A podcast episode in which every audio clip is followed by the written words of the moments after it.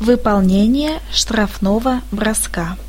Штрафной бросок может выполнять любой игрок команды, за исключением оштрафованных, назначенной капитаном. По сигналу судьи игрок, выполняющий булит, ведет, не останавливаясь, шайбу от центральной точки к воротам соперника и пытается поразить их. Защищает ворота в момент выполнения булита только вратарь. До начала выполнения штрафного броска он не имеет права покидать площадь ворот.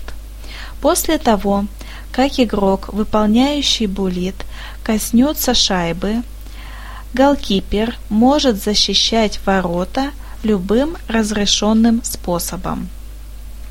Когда бросок по воротам произведен, выполнение булита считается завершенным. Игрок, выполняющий его, не имеет права добивать ворота шайбу, отскочившую от вратаря, стойки ворот или лицевого борта.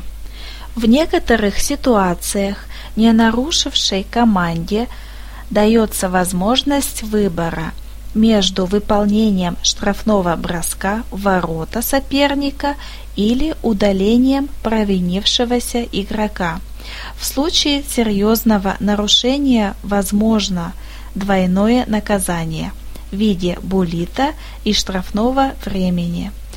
Если нарушение зафиксировано на исходе игрового времени – то булит выполняется сразу по окончании времени игры. Время, необходимое для его выполнения, в общее игровое время не включается.